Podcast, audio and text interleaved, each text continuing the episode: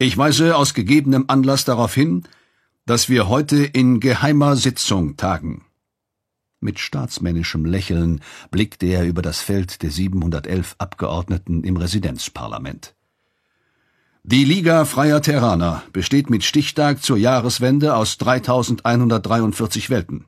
Als Kerngebiet der LFT gilt eine Raumkugel von 5000 Lichtjahren Durchmesser, ein Territorium, das sich aus dem historischen Erbe des solaren Imperiums herleitet. Aber aus Größe und der Macht erwächst auch eine Pflicht. Wer die Milchstraßenvölker auf einen gemeinsamen Weg führen will, muss ein gemeinsames Ziel aufzeigen.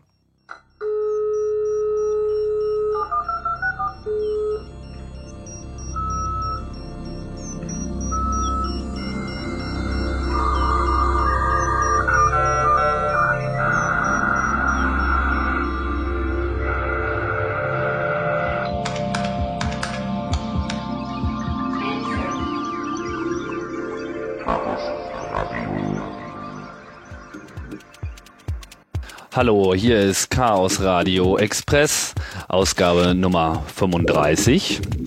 Am Mikrofon Tim Pritlove. Und wir machen weiter mit frischen Themen und heute haben wir was ganz Besonderes auf der Liste. Diesmal geht es nicht um Technik, sondern um Kultur, aber dann auch wieder um Technik. Das Thema ist heute Perry Roden.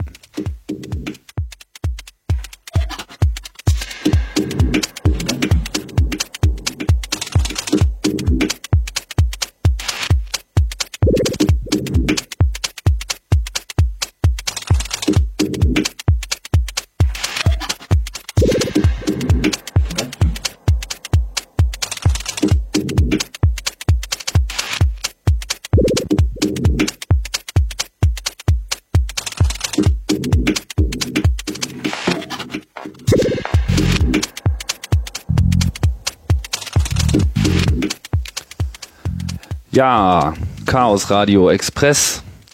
Ähm, wir haben uns äh, erholt von der Fußball-Weltmeisterschaft und heute ist das Thema auch nicht mehr die WM, sondern wie schon gesagt, Perry Roden, äh, ein Name, den sicherlich jeder schon mal gehört hat, ist so ein bisschen wie Beate Use, jeder kennt den Namen, äh, aber im Gegensatz zu Beate Use hat, glaube ich, auch nicht unbedingt jeder eine klare Vorstellung davon, was das ist. Ich erinnere mich selber immer noch daran, dass es äh, immer so ein bisschen unklar war, was ich mir eigentlich genau darunter vorstellen muss. Aber eigentlich waren das ja diese Heftchen. Mit mir äh, ist jetzt Gregor, Gregor Sedlak. Hallo Gregor. Kannst Hallo Tim, ich kann dich hören. Super. Ich möchte da gleich einhaken. Oh, du äh, möchtest sofort einhaken. Ja. Ich wollte dich noch kurz äh, vorstellen, Gregor. Du bist ähm, ja selber in diesem Periroden-Universum ähm, ein, ein Mitstreiter und ein langjähriger Fan. Genau. Da können wir auch gleich nochmal im Detail drauf eingehen, aber jetzt kannst du ja schon mal einhaken. Genau. Also die phonetische Aussprache, die oh. offizielle ist, ähm, obwohl Perry Roden ein amerikanischer Staatsbürger gewesen ist, da es eine deutsche Weltraumserie allerdings äh, ist, nennen wir den Menschen Peri Rodan. Und ich habe Roden gesagt. Genau. Oh ja. Das ist nicht falsch, aber. Ja, okay, ähm, aber das ist genau, das ist genau diese Illusion. Aber es kommt ja auch aus der Zeit dieser äh, ersten äh, Heftromane im, äh, in den 60er Jahren. Perry Roden ist 1961 gestartet worden als äh, Serie. Da gab es dann auch so andere Heftromane, so wie Jerry Cotton und überhaupt generell war es ja total hip mit ähm, mit englischen Namen zu arbeiten. Ja, also der Heftroman selber ist, ähm, wie ich es gerne bezeichnen möchte, ein diskretes Massenmedium. Allerdings direkt nach dem Krieg waren die Ressourcen knapp und der Hunger nach Unterhaltung und Literatur groß und der Heftroman billig im Rotationsdruck auf billigsten Pulp-Papier zu erzeugen, sehr populär und äh, auch gerade für ähm, breiteste Bevölkerungsschichten zugänglich und wurde äh, durch die Bank gelesen.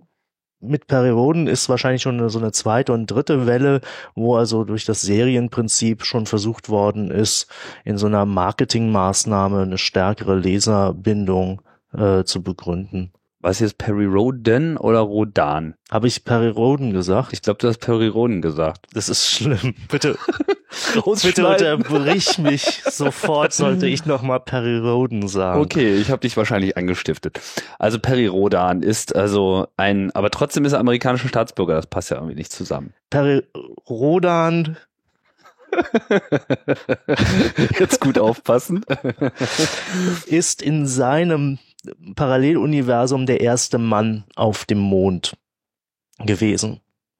Also der Neil Armstrong des Periversums heißt Perirodan und der ist mit seiner Crew der ersten Mondlandeexpedition mit der Stardust dort gelandet und ist gleich in ein Abwehrsystem eines dort notgelandeten arkonidischen Forschungskreuzers hängen geblieben. Okay, jetzt, jetzt steigen wir schon äh, sehr in diese Universumswelt ein. Das wollen wir ja auch machen, aber ich wollte jetzt noch mal kurz zusammenfassen, wovon wir also eigentlich reden. Also Perirodan äh, ist eine Heftserie, gab's für wenig Groschen, für wenig Pfennig an jedem Kiosk zu kaufen und ist dann wie häufig erschienen? Also wie, wie regelmäßig ist das erschienen? Also seit, neun, seit dem 8. September 1961 haben sie es geschafft, jede Woche ein Heft zu publizieren. Jede Woche ein Heft. Und ja. die waren dann wie dick?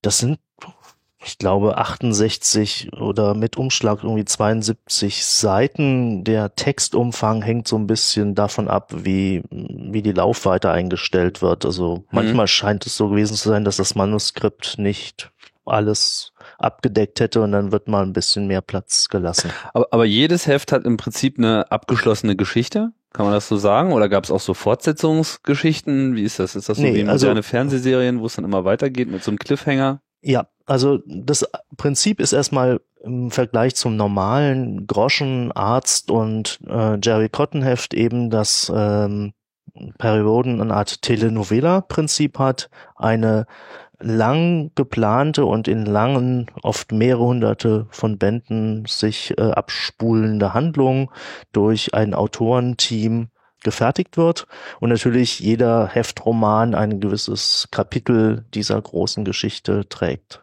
Aber es war ja nicht von Anfang an so geplant, Doch. dass es so ein äh, Monster Doch. wird. Also auf dem ersten Periodenheft steht also als ähm, heute würde man sagen Vision Statement, dass Perioden in eine ferne Zukunft führt, in der die Erde nur noch ein verlassener Planet ist, der um eine erloschene oder er, er, nennt man das, wenn eine Sonne gerade erlischt, um eine erloschene Sonne. Schwan. ein Planet, der um eine erloschene Sonne kreist. Mhm. Und auch die Tagline von Perry Roden, die heute nicht mehr so äh, eingesetzt wird, lautete damals bis in die 70er, 80er Jahre der Erbe des Universums. Stimmt, habe ich auch gelesen. Und das war auch so gemeint. Aha. Man hat es allerdings die ersten 20 Jahre nicht verstanden. Ach so. Das heißt, dass, dass sozusagen das Universum als solches äh, irgendwie dann dahinschwindet und äh, dann nee, anderes, dass, oder? dass der Handlungsbogen so weit fortschreitet, dass gewissermaßen das gesamte Universum in den Regelungs- und Kontrollbereich unseres Helden fällt. Hm. Und was für ein äh, Zeitraum decken jetzt die Geschichten ab? Also ist das äh, kontinuierlich bis in die Zukunft oder wird da auch mal in die Vergangenheit zurückgesprungen? Ja, also der momentane hm, Handlungsablauf, der so dokumentiert ist, umfasst mehrere Millionen Jahre. Also ich glaube, das geht bis 20 Millionen Jahre in die Vergangenheit und naturgemäß in die Zukunft ist es immer ein bisschen schwierig. Aber Periodan ist sozusagen immer noch dabei? Ja. Weil er unsterblich ist? Perioden ist dann relativ schnell auch relativ unsterblich geworden, was heißt, dass er lange lebt, aber nicht unverwundbar ist. Ah, okay, dann sollten wir jetzt vielleicht mal so ein bisschen auf die äh, Ursprünge der Geschichte kommen. Was, äh, wie geht das los ja. und, und, und, und, und worum geht es? Genau, also die Exposition ist, finde ich, sehr schön und schnell zu erklären. Die erste Mondlander-Expedition trifft beim Betreten des Mondes auf eine schon dort befindliche, äh, sehr fortgeschrittene Weltraumzivilisation, die äh, eine Panne hatte und gewissermaßen am Mond notgelandet ist. Und äh, es kommt zu einem Kontakt. Äh, die Außerirdischen, die übrigens menschenähnlich sind und Arkoniden heißen, äh, bitten die Menschen um medizinische und andere Sekundärrohstoffhilfe an, weil sie sind ein bisschen zu verpeilt um noch alles so richtig regeln zu können. Aber die sind, sind auf dem Mond. Die sind da auf dem Mond gelandet, weil sie nicht auf der Erde landen durften, weil sie sich dann ja gewissermaßen einer niederen Zivilisation offenbart hätten und das wollten sie nicht, aber sie wollten da in der Nähe bleiben. Und der Perioden nutzt die Chance, dass er sieht, dass da eine sehr überlegene Technologie in seine Hände fallen könnte, mit der er etwas verhindern will, was wirklich sehr tragisch gewesen wäre zu der Zeit, nämlich dass in der Heftserie zwei Machtblöcke quasi kurz vorm Atomkrieg gegeneinander gerüstet kurz davor waren, loszuschlagen. Und das ist ein, eine schöne Parallele zu der Zeit damals 61. Das war die Kuba-Krise, der absolute Höhepunkt des Kalten Krieges, der kurz vorm Heißlaufen war und äh, als solche ein, eine Hintergrundfolie für diese Hefte gegeben hat, die mhm. absolut realistisch und für die Leser nachvollziehbar war. Kann man sagen, dass dann äh, Perioden auch generell als, als Reflexion auf die Realität äh, gedacht war? Ich weiß es nicht, ob es gedacht war, aber es war in jedem Fall, äh, ist es in diesem Kontext, kann es nur so gesehen werden. Und äh, ganz kurz noch die, ich will nur noch mal die Exposition ganz ja. kurz zu Ende bringen.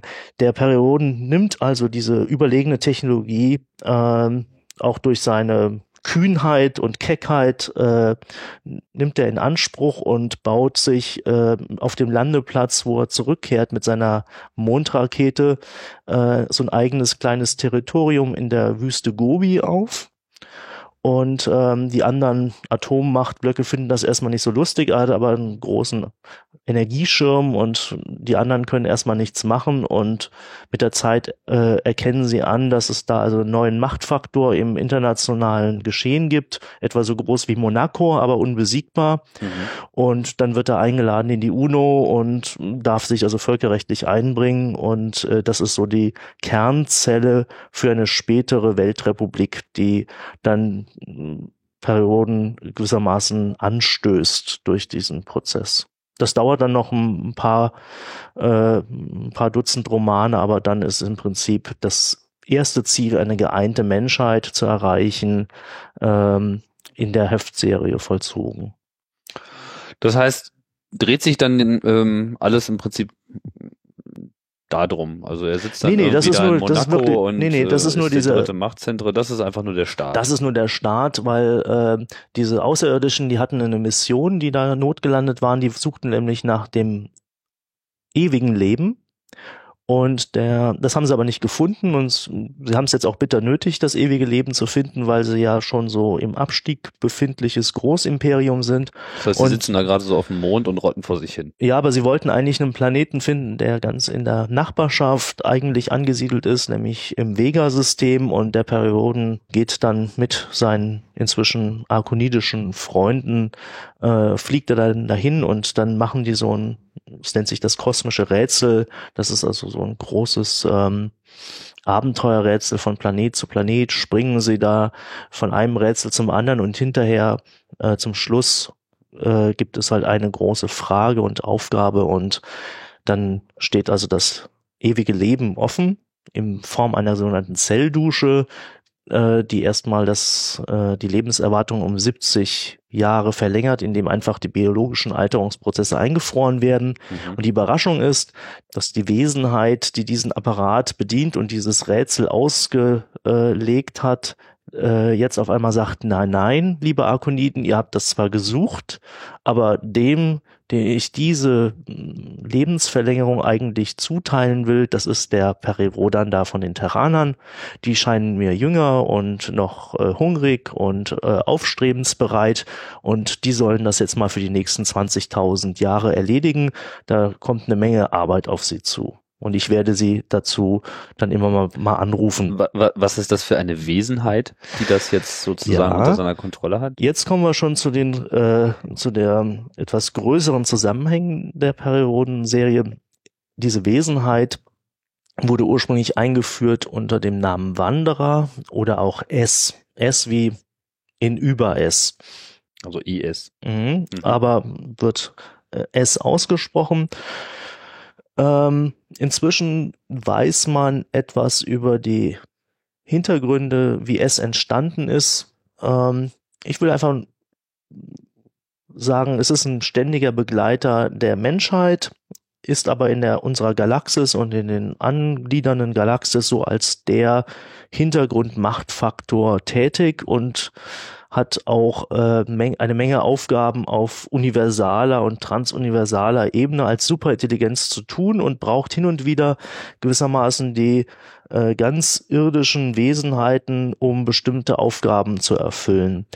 Ähm, dazu kommt dass das Periversum in einem Zwiebelschalenmodell von evolutionären Prozessen aufgegliedert ist, wo dann vom Einzeller zum Mehrzeller, zum Säugetier, zur Superintelligenz und dann darüber stehenden Entitäten namens Kosmokraten und Chaotarchen da so eine Evolutionsleiter besteht.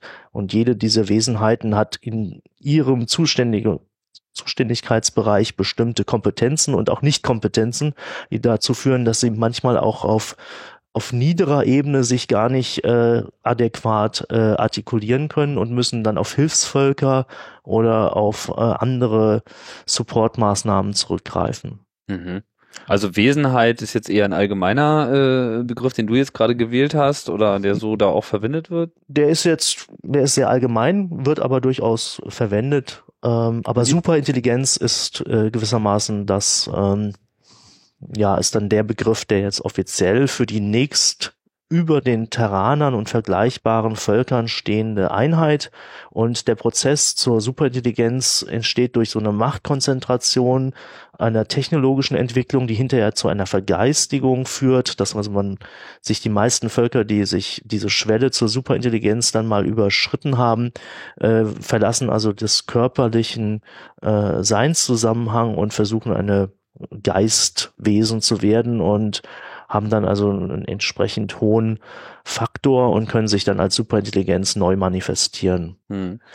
Ähm, du sagst gerade die Terraner und ähnliche Völker. Also ist, ist das auch so, dass im Perirodan-Universum äh, alles so humanoid und ähnlich ist? Also ich glaube auch diese Arkanoiden, die ersten, die sie dort auf dem Mond treffen, sind ist, auch eher so menschartig und sind ja. dann auch alle anderen Wesen dieses äh, Universums oder Periversums äh, auch so alle so, weil das war ja eigentlich immer so, so typisch erste Star Trek und so, egal auf welchen Planeten die kamen, ja, es konnte äh, noch so weit entfernt sein von Planeten Erde, alle hatten irgendwie zwei Beine mhm. und lief durch die Gegend und hatten im Prinzip auch die gleichen Probleme. Ja, also warum Ausnahmen. das bei, bei Star Trek so läuft, ist natürlich klar und ein bisschen läuft es, denke ich, auch bei Perioden darauf hinaus, dass es dramaturgisch interessanter ist, mit äh, zwar fremdintelligenten, aber dann doch menschenähnlichen Wesen äh, zu interagieren, auch als Romanautor kann man das leichter fassen.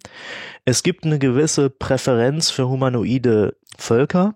Die sind auch alle miteinander verwandt. Das kommt im Laufe der langen Handlungszeit über 45 Jahre, äh, drei, äh, 2350 Bände, äh, kommen die Hintergründe heraus, dass es da Verwandtschaftszusammenhänge auf genetischer Ebene äh, gibt.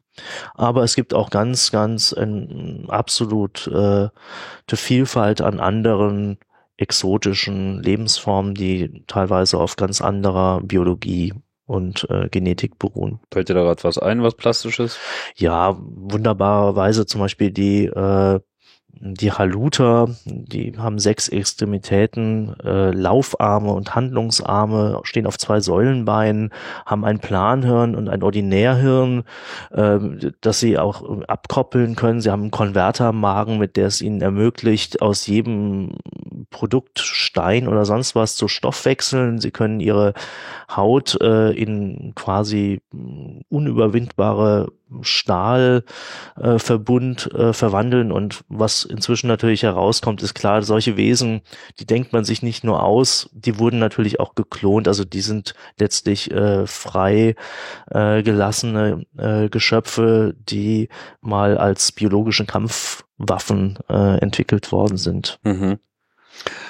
Äh, was man jetzt schon schon merkt, wenn du das so erzählst und irgendwie die aus der Begriffkiste zauberst, das ist alles sehr anglizismenfrei. Also die ganze Peri-Rodan-Welt, wenn man jetzt mal diesen Namen, den man schon fast gerne lieber Englisch aussprechen möchte als Deutsch, wenn man den mal herausnimmt, gibt es eigentlich fast kaum irgendwelche typischen englischen Science-Fiction-Begriffe. Ja.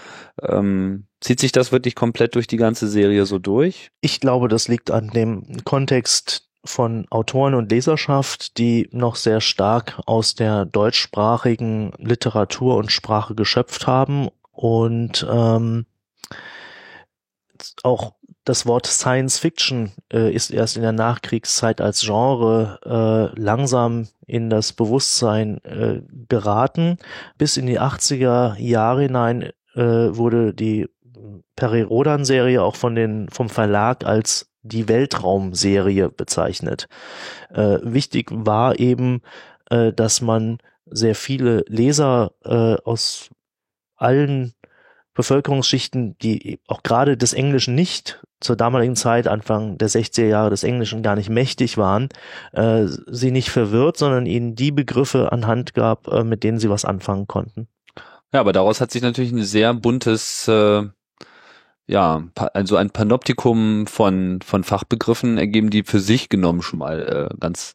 Ja, aber das ist eine ganz interessante Sache, die als Wert erst jetzt in den letzten Jahren wohl äh, überhaupt gesehen worden ist. Also es gibt nämlich Wortschöpfungen aus den 80er und 90er Jahren, die durchaus äh, dann Anglizismen verwenden, weil sie äh, einfach wiederum dem Lese- äh, und dem, dem Bildungskontext der Leserschaft en, en, entsprochen haben. Hm.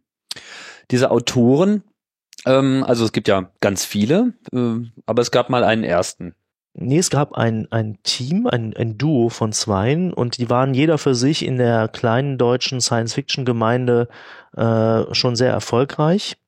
Und das war so wie so ein Supergroup-Prinzip, dass äh, also zwei erfolgreiche Autoren da zusammengekommen waren und auf Initiative des äh, Möwig Verlags damals äh, in München ansässig beauftragt worden waren, eine Heftromanserie eine wöchentliche zu konzipieren. Und damals hatte der Verlag so die Idee, na, wir gucken mal, dass wir das über 20 Hefte aufrechterhalten. In den kühnsten Träumen der Autoren dachten die 50 werden es wohl werden.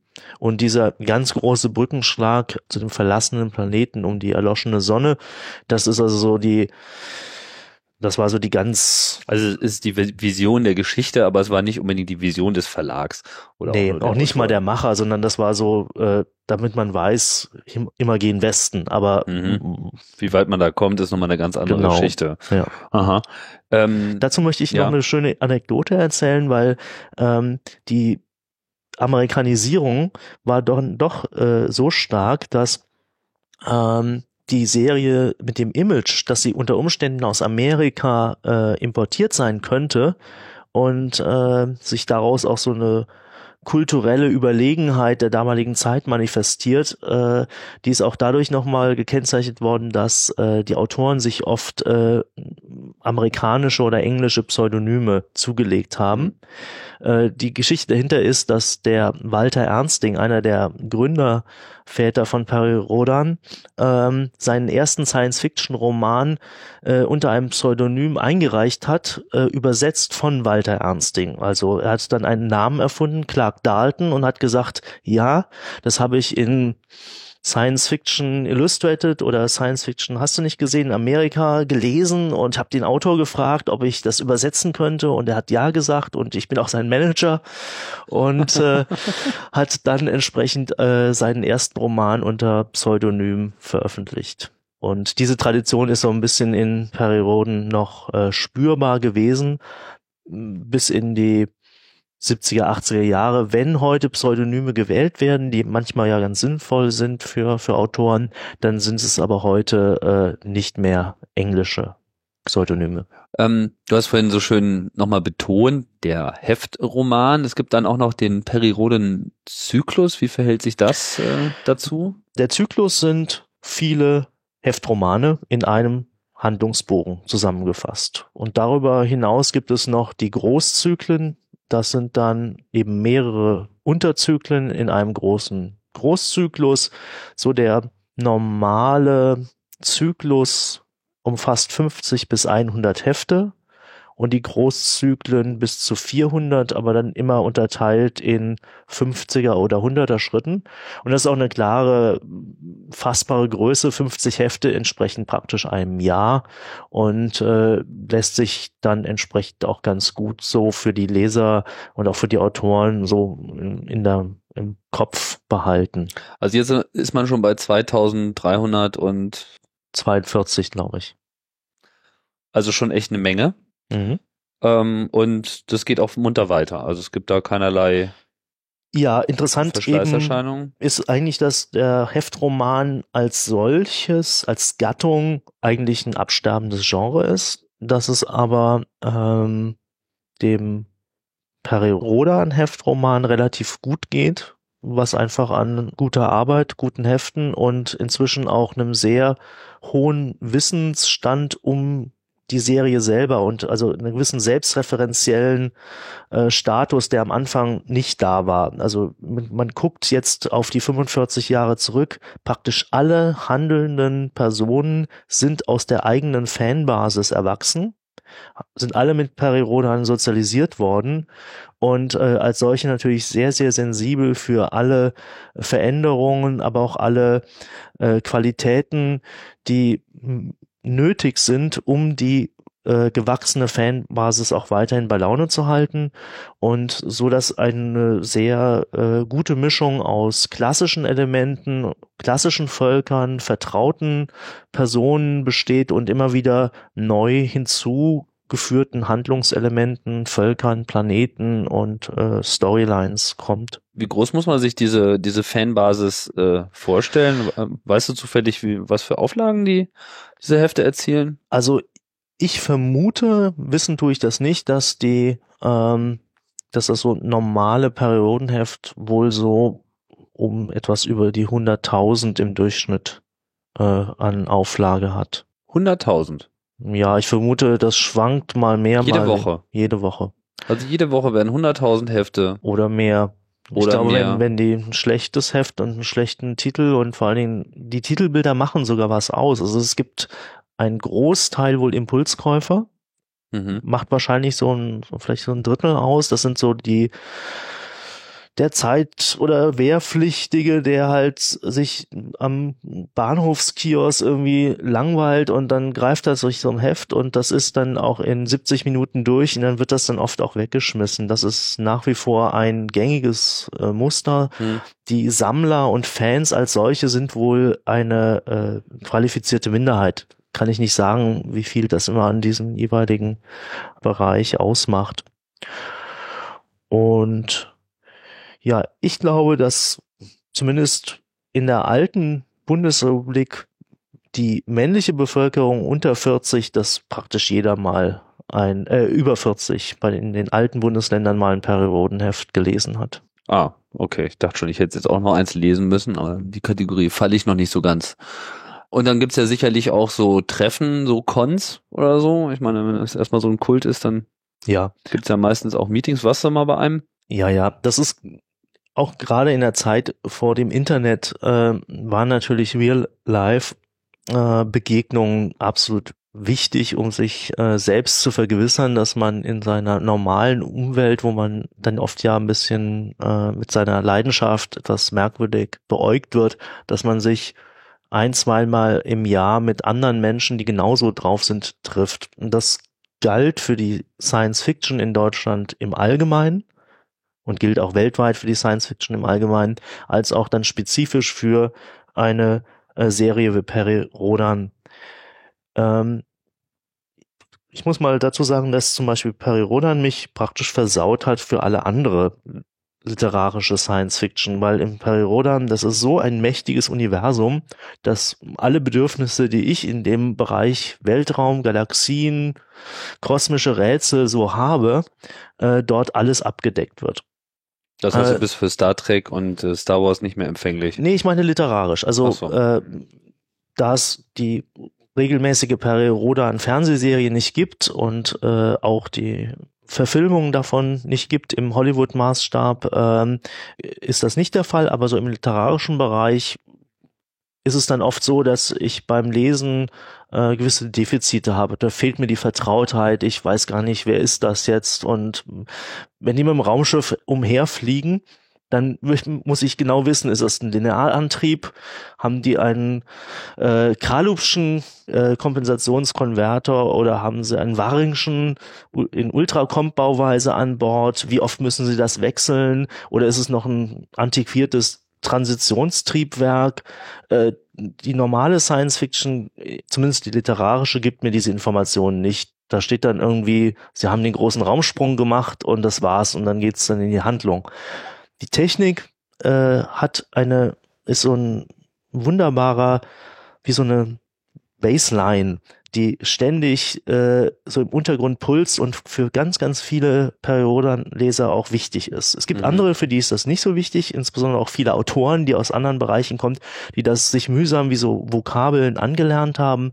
Aber der eine Gründungsvater, Karl Herbert Scheer, der hat ganz minutiös seine Techno-Fantasien da hineingeschrieben und auch ganz, ganz äh, äh, minutiös darauf geachtet, dass die Technik da funktioniert hat und jeder Autor musste also so ein kleines, sein kleines Technologiestudium in Perirodan-Technologie äh, äh, absolvieren, bevor er schreiben durfte. Und es gibt auch mal einen Autor, der ist aus dem Team rausgeflogen, weil er es gewagt hatte, in einem Roman eine Technikpanne zu beschreiben an einem terranischen Raumschiff. das Begründung, nicht sein. Begründung war, ein terranisches Raumschiff hat keine Technikpannen. das erzählt bei der NASA. also Technik spielt eine, eine, eine große Rolle. Man, du bist da ja an einem Punkt auch ganz konkret mit äh, beschäftigt gewesen, weil in den Heften, also nicht in allen Heften, aber wohl in einigen, vielen, wie soll man das ausdrücken? Jedem vierten.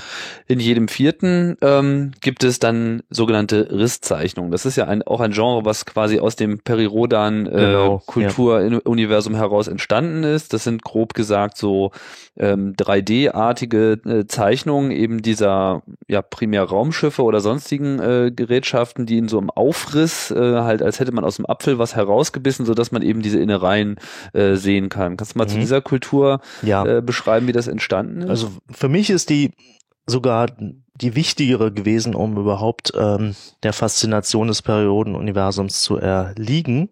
Denn ähm, das ist, ein Bild sagt dann doch eben mehr als tausend Worte.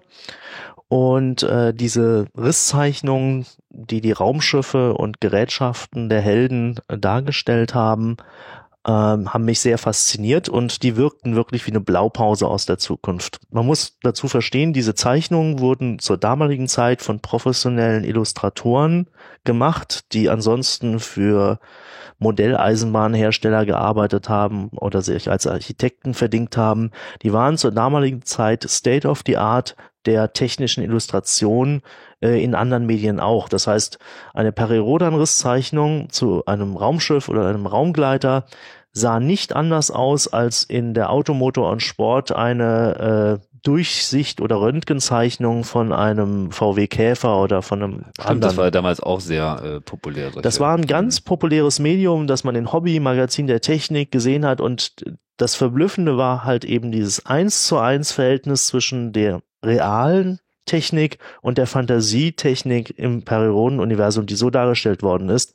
Und das hatte für mich eine solche Attraktion und Überzeugungskraft, äh, dass das nochmal den ganzen Glaubwürdigkeits- und Faszinationscharakter so potenziert hat.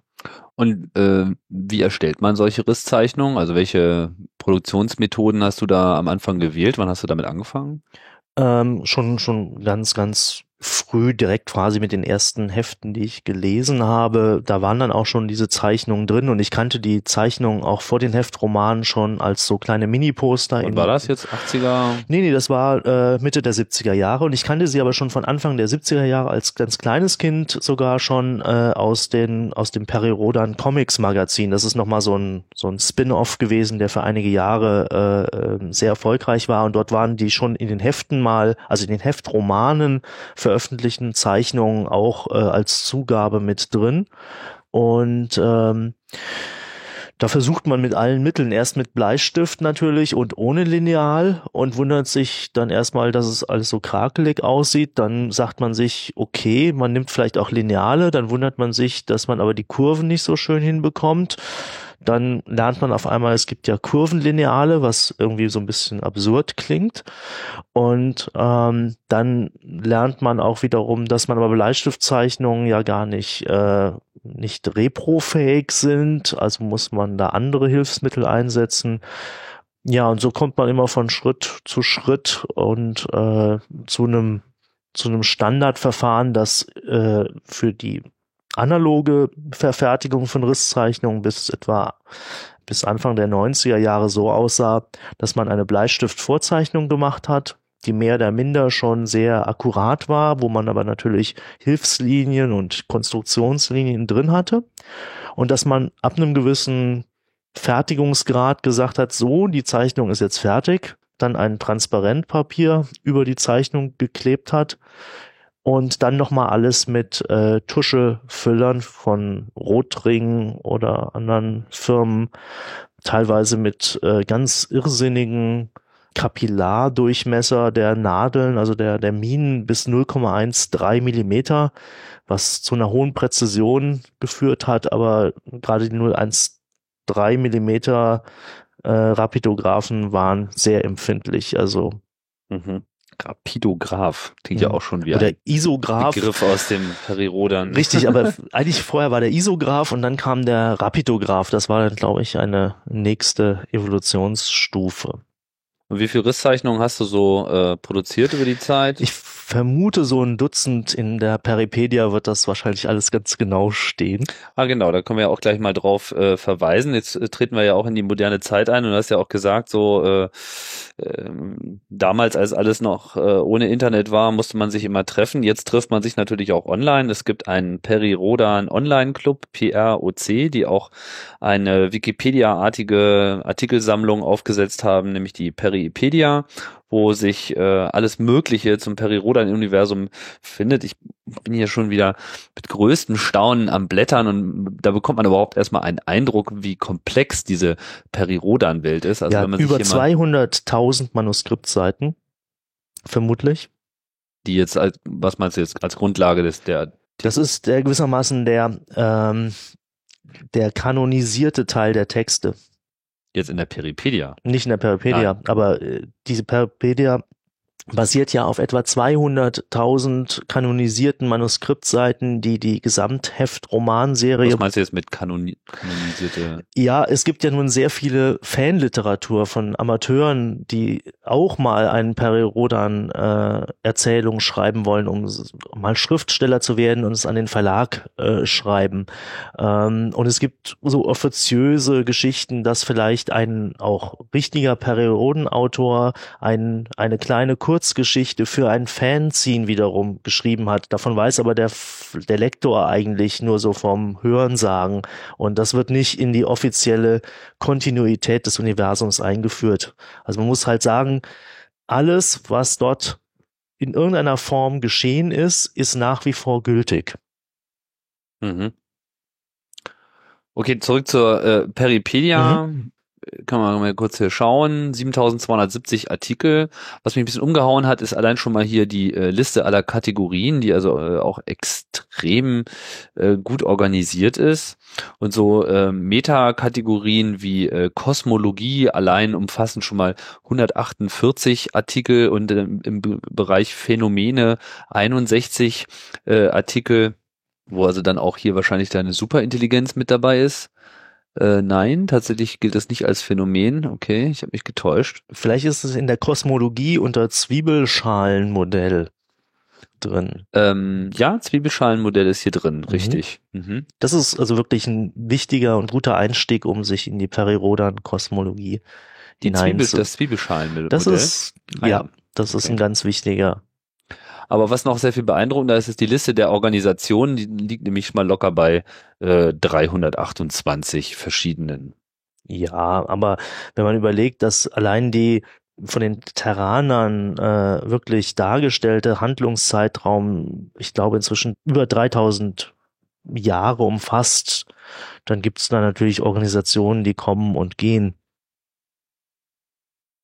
Die kommen und gehen. Geheimdienste werden gegründet, Imperien sterben ab, neue Geheimdienste werden wieder gegründet für neue Nachfolgestaaten.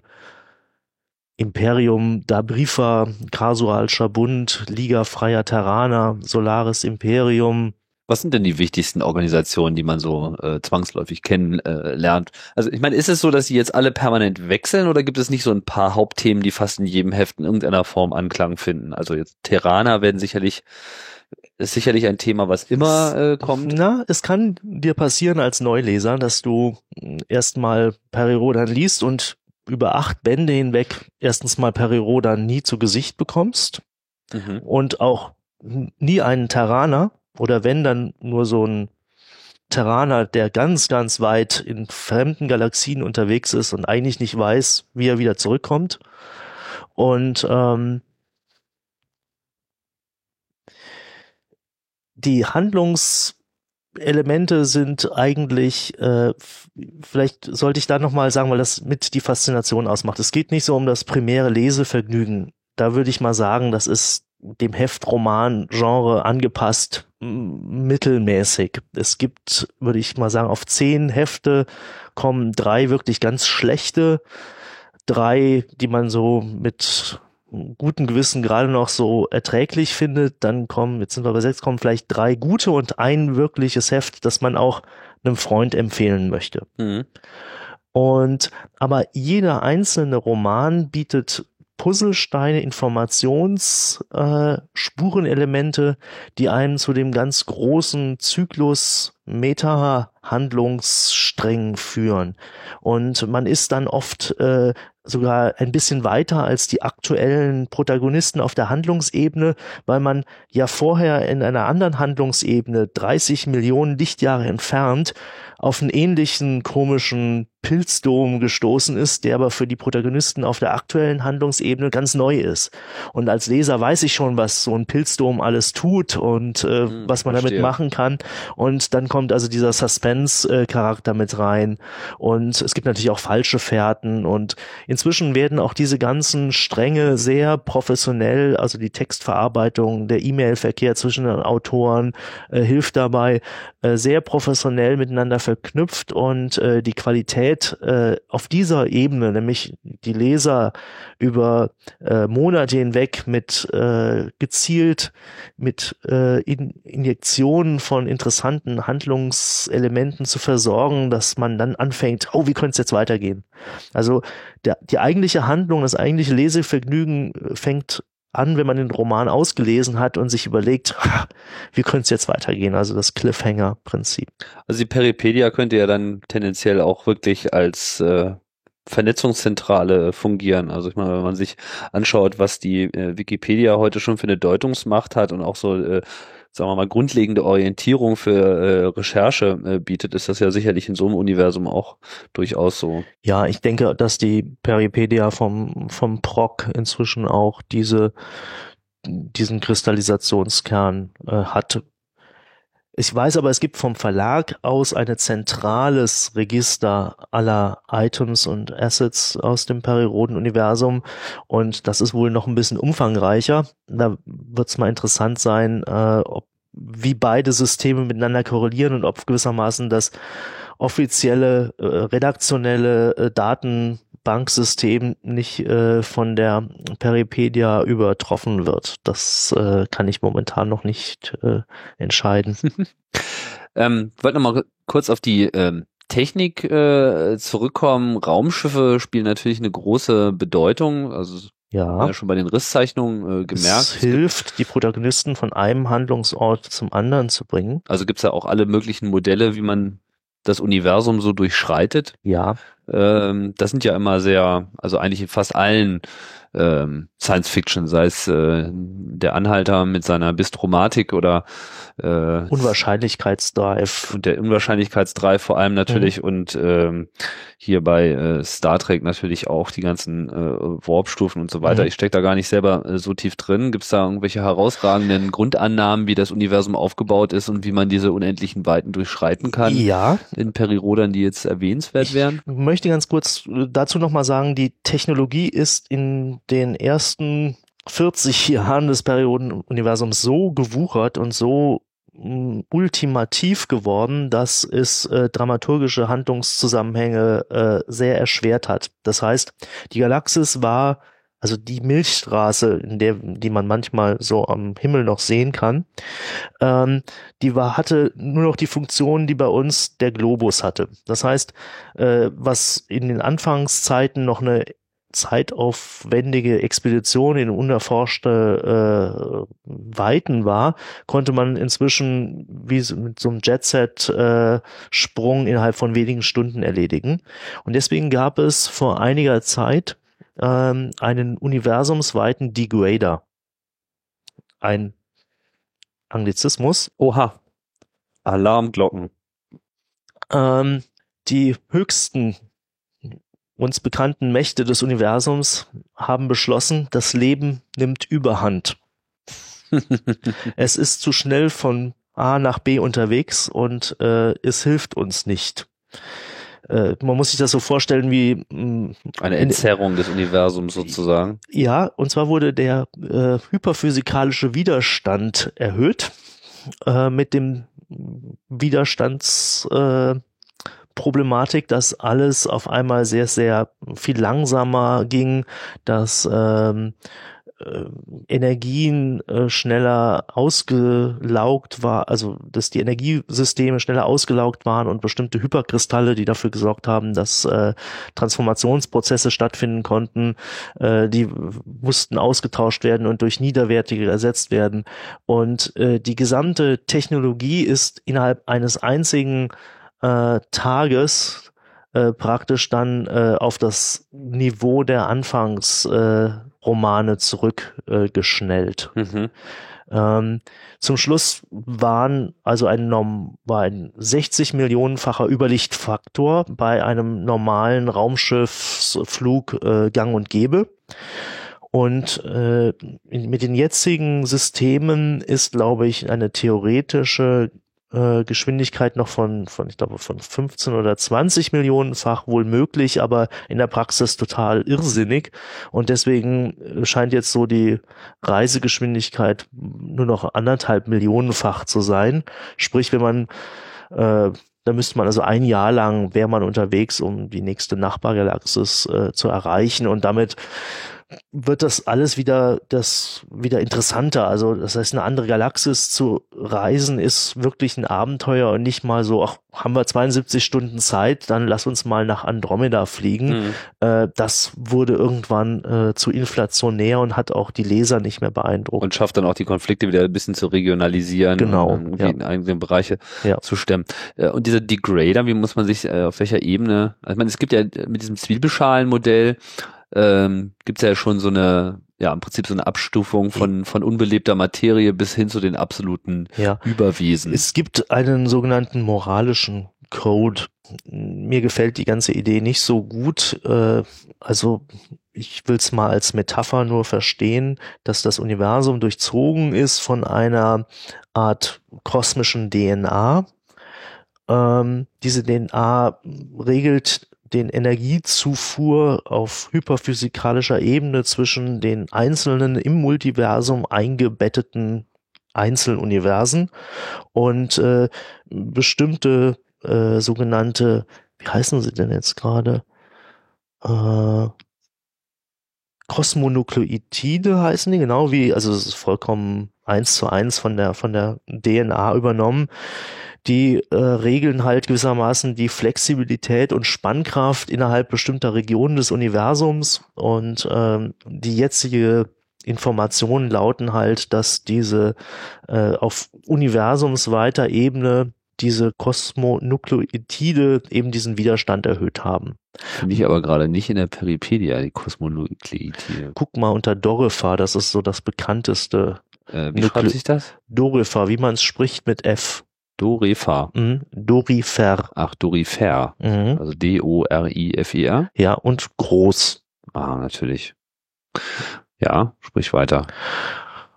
Und ähm, Die Kosmonukleotide, da waren wir. Ah ja, genau. Das, Genau. Ah, ich habe äh, nach Plural gesucht. Okay, Dorifer, alles klar. ja, Ach, das ist alles so ausführlich hier, unfassbar. Wobei man dazu sagen muss, Also was macht jetzt diese DNA? Die ist sozusagen dann die Grundlage alles äh, übernatürlichen Wesens in es ist halt ein Regelungssystem, das dort äh, wohl behauptet wird, im Perirodan-Universum, unser Universum zu regeln. Es gibt aber auch Stimmen, die einfach sagen, dass da Leute sich hinstellen, die halt genau wissen, wann ein Kosmonukleotid eben auf oder zumacht und die den wie den dummen Eingeborenen halt erklären, guck mal, da ist die Sonnenfinsternis und beziehungsweise sagen nicht, wenn ihr jetzt nicht macht, was ich, was ich will, dann passt mal auf, was jetzt am Himmel passiert. Und dann kommt die Sonnenfinsternis und alle werfen sich in den Boden und danach wissen sie, das ist der Gott, weil der hat es nämlich geschafft, dass die Sonne wieder scheint. Das wäre gewissermaßen der dramaturgische Trick, den unter Umständen mal äh, als Notausgang benutzt werden könnte, um diesem manchmal schon etwas verstiegenen äh, Universumsmodell äh, auszuweichen. Es ist auch gar nicht klar, ob dieser Degrader jetzt kosmosweit ist. Er ist halt nur insoweit kosmosweit, wie man den Kosmos halt beobachten kann und äh, an bestimmten Stellen ist. Das ist momentan noch nicht entschieden. Okay, also die Superintelligenzen scheinen mir ja auch noch nicht die höchste Form zu sein. Da gibt es auch noch äh, interessanterweise die Kosmokraten und die Chaotarchen. Ja, auch dieses manichäische äh, Weltbild, äh, dass es da also sowas wie gute oder böse Kräfte gibt, ist natürlich ein bisschen komisch. Ähm, sie spielen jetzt innerhalb des Autorenteams auch ein bisschen damit, dass die Guten gar nicht so gut sind und vielleicht sind die Chaoten, Chaotarchen auch gar nicht so schlecht, wobei man das jetzt nicht so sagen kann. Im Moment in der aktuellen Handlung ähm, überfallen nämlich die Kräfte des Chaos mit großer Macht die, gerade die gesamte Milchstraße und haben sie gewissermaßen ähm, in ja unter ihre Knute genommen. Ist denn Chaos hier generell etwas äh, Negatives? Die die Chaos-Kolonne, so heißt dieser Trupp von vielen Milliarden von Wesen, die da die Milchstraße gerade überronnen hat, scheint mir ein sehr recht geordneter Haufen zu sein. ja, interessanterweise gibt es ja auch einen Perioden, nämlich äh, ist noch gar nicht so lange her, 2300, muss gerade mal ein Jahr Ja. her sein. Ähm, heißt Vorboten des Ein Chaos. exzellenter Roman, den ich einfach nur super empfehlen kann, weil er ist sehr actionlastig und es geht richtig zur Sache und man ist sofort in einer absolut spannenden Handlung drin und äh, Gibt's auch gelesen als Hörspiel. ja, ich glaube in so einer Marketing-Bundle mit mit Computerbild, Spiele oder sowas. Ähm, Also ja. lässt sich auch im Internet finden. Mhm. Sozusagen. Als Einstieg, als Einstieg kann ich es wirklich empfehlen, weil auch ein ganz neuer Handlungsstrang äh, dort eröffnet worden ist, der mit wenig äh, Voraussetzungen funktioniert. Mhm. Ja, das Universum von äh, Peri Rodan. Gibt's denn noch etwas äh, Abschließendes zu äh, bemerken, was wir jetzt vielleicht noch nicht touchiert haben? Ich meine, durch die ganze, äh, durch das ganze Periversum werden wir uns hier ohnehin nicht diskutieren können. Nee, ähm, ich finde nochmal wichtig, dass dass die Leserschaft sich gewissermaßen des Projekts angenommen hat, dass wichtige Autoren, äh, Redaktionsmitarbeiter alle ehemalige und natürlich nach wie vor Fans sind und dass diese Verbindung zwischen der Fanbasis und den Machern äh, aus meiner Sicht ausgezeichnet funktioniert und äh, wie so ein basisdemokratisches Mittel funktioniert und auch den wirtschaftlichen Erfolg der Serie natürlich äh, unterstützt, weil wenn Dinge in eine falsche Richtung äh, abdriften, kommen entsprechendes Feed kommt entsprechendes Feedback sehr schnell und sehr fundiert und äh, man kann das auch lesen. Also die, die Macher können das sehr schnell lesen, äh, wenn und zwar oft innerhalb von 10, 12 Bänden und, und sogar gewissermaßen nochmal eine, einen, einen anderen Weg einschlagen, wenn sie das Gefühl haben, dass sie einen Fehler gemacht haben. Trotzdem ist es schwierig, äh, so ein Kollektiv von vielleicht 10, 12 Mitarbeitern mit jeweils eigenständigen, kreativen Ideen so zu verzahnen, dass denen die Arbeit Spaß macht, jeder seine Idee reinbringt und auch die Qualität gut ist. Also ähm, ich finde die Qualitätsschwankungen, die manchmal da sind, äh, Klaus Frick, der Chefredakteur von Perioden, wenn er dann auf Kritik antworten muss, sagt eben manchmal, meine Alternative ist nicht ein gutes oder ein schlechtes Heft, sondern ein Heft oder kein Heft zu veröffentlichen. Aber es muss eigentlich jede Woche eins raus. Es muss jede Woche eins raus. Ganz schöner Stress. Ja. Lesen die denn alle? Also ich meine. Ja. Oh Mann. Ach, nochmal zum, der Arbeitsprozess ist so, es gibt Exposé-Autoren, die nur Outlines festlegen und die Anknüpfungspunkte an die Vor- und die Folgeromane dar, äh, darlegen. Und innerhalb dieses Handlungsgerüsts äh, hat dann der jeweilige Autor einen mehr oder weniger großen oder auch von ihnen gewisser, von ihm, dem Autor gewissermaßen auch zu schaffenden Freiraum, in dem er sich austoben kann oder auch manchmal nicht tut. Mhm. Und dann ergibt sich das alles. Gibt es denn eigentlich auch, also gab es oder, oder gibt es äh, Pläne des äh, Perironen-Universum mal auf andere Medien in irgendeiner Form zu expandieren? Ja, das gibt es in, in unterschiedlichster Form. Momentan wohl recht erfolgreich mit Hörspieladaptionen, auch ganz zeitnah zu den aktuellen Heften und auch ähm, das Genre des Lese, nee, wie Hörbuchs äh, mit den Heftromanen. Es gibt ältere Texte zum Beispiel als Download äh, PDF-Dokumente in recht günstige, ich glaube 10 Cent pro alten Heft kann man sich äh, direkt die, vom Verlag direkt vom Verlag äh, mhm. runterladen. Ähm, es gibt äh, immer mal wieder Versuche, zum Beispiel in die Verfilmung hineinzugehen. Es gibt ja einen mm, inzwischen mit Kultstatus behafteten Perry Roden-Film aus dem Jahre 65, glaube ich, äh, in Italien mit dem Cinecittà Prinzip äh, als sehr trashigen, aber zur damaligen Zeit durchaus auch ernstzunehmenden Film, also ernstzunehmende, wirtschaftlich ernstzunehmende Produktion geplant, geplanten Film, der sehr viel Zeitkolorit inzwischen mit sich bringt, aber wenig Perirodan. Mhm. Aber diese Urgeschichte doch so dargestellt hat, dass man durchaus auch die Folgeromane also diese Exposition hat man schon gesehen und man kann dann was damit anfangen. Äh, Comics gab es Anfang der 70er Jahre, äh, gibt es jetzt momentan von der Krokodilfarm in Hamburg ein Kollektiv, das versucht, diesen der direkten Kontinuität der damals eingestellten äh, sogenannten Pop-Art psychedelischen Comics-Kultur äh, das fortzuführen und mit, mit erstaunlichen Erfolg. Sie haben also wirklich äh, den, den Stil der Zeit äh, damals äh, getroffen. Welcher Zeit war das? Das war Anfang der 70er Jahre. Ähm, sehr so ein Superhelden, Mar klassischen Marvel-Stil mit ganz explodierenden Pop-Art, Hippie-Farben. Mhm. Also der Weltraum war nicht mehr schwarz, sondern das war so ein einziges, ein einziger LSD-Trip.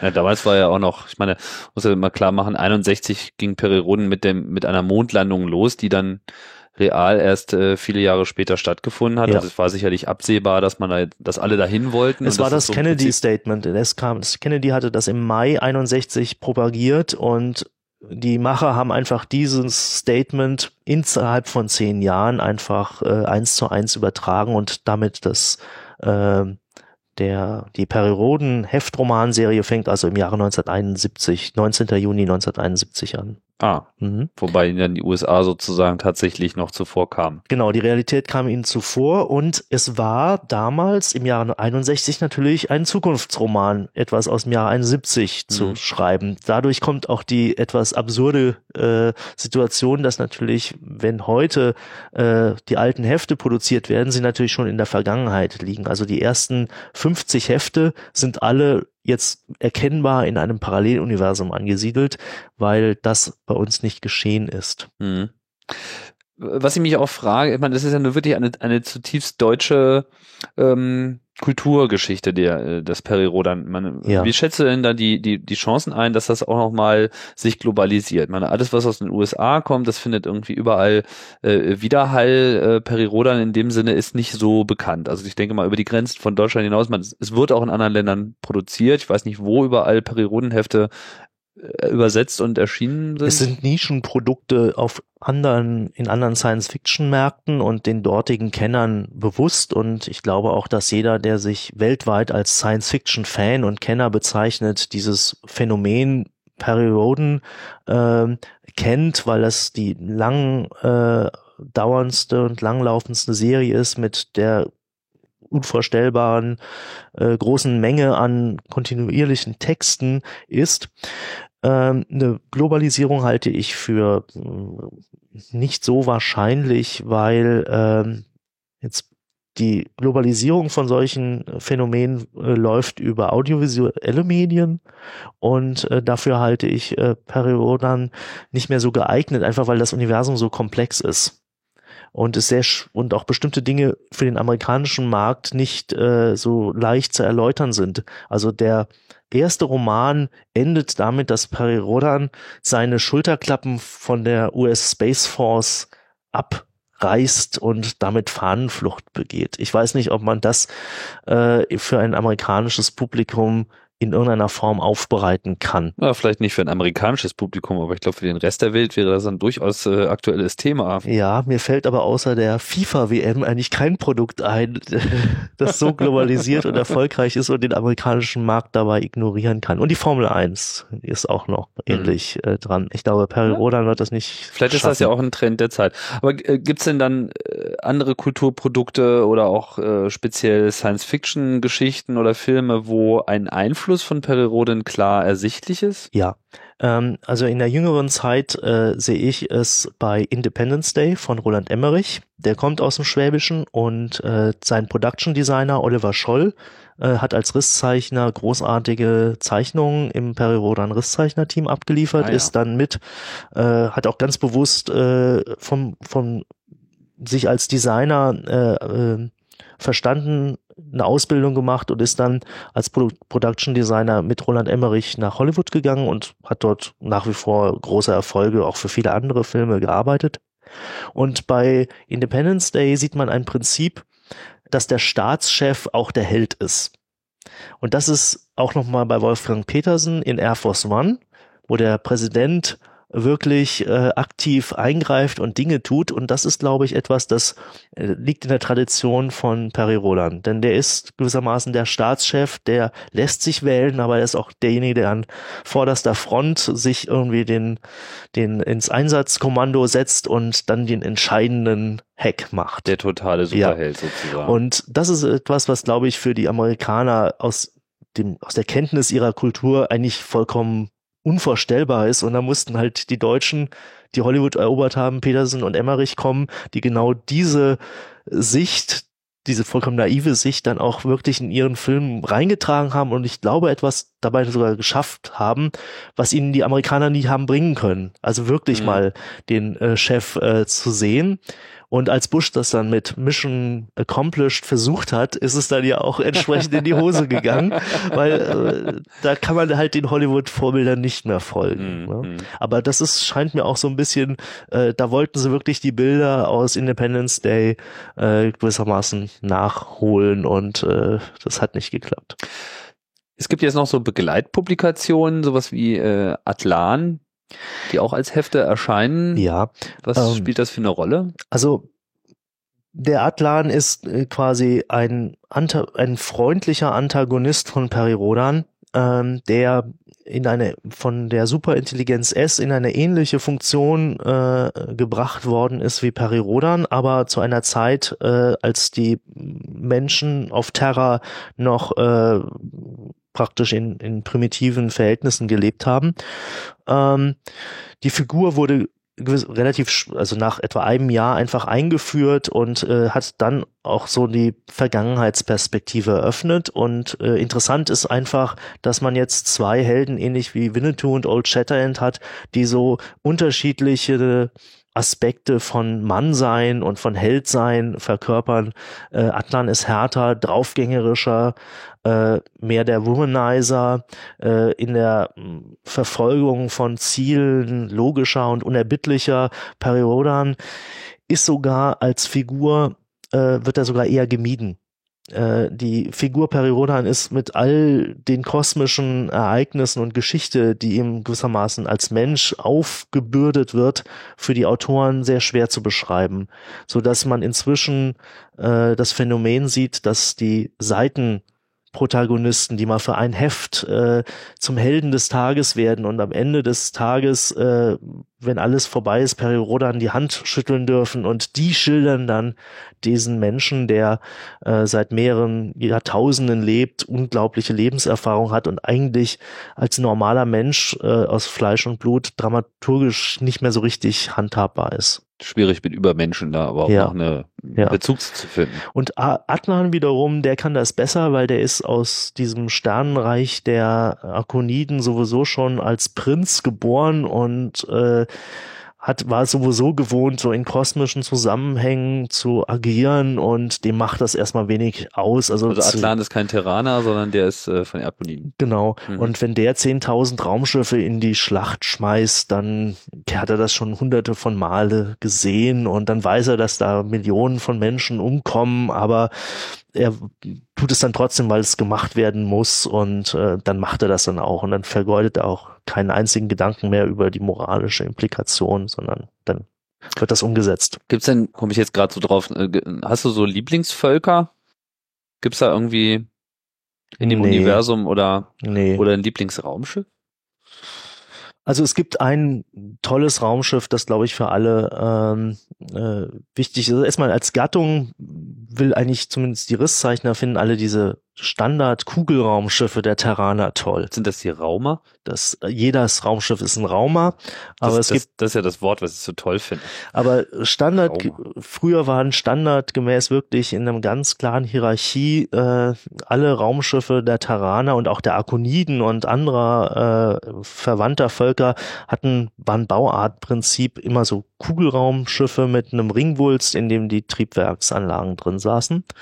Und aus dieser Bauprinzip wurde dann mal das Kombinationsträgerschiff der Universumsklasse namens Sol geboren. Das waren nämlich zwei Kugelraumer äh, eben dieser Universumsklasse, die äh, jeweils zweieinhalbtausend Meter Zellendurchmesser haben und die wurden durch ein verbi zylindrisches Verbindungsstück von 1500 Meter Höhe zu einem hantelförmigen Raumschiff zusammengefügt, eben das Kombinationsträgerschiff.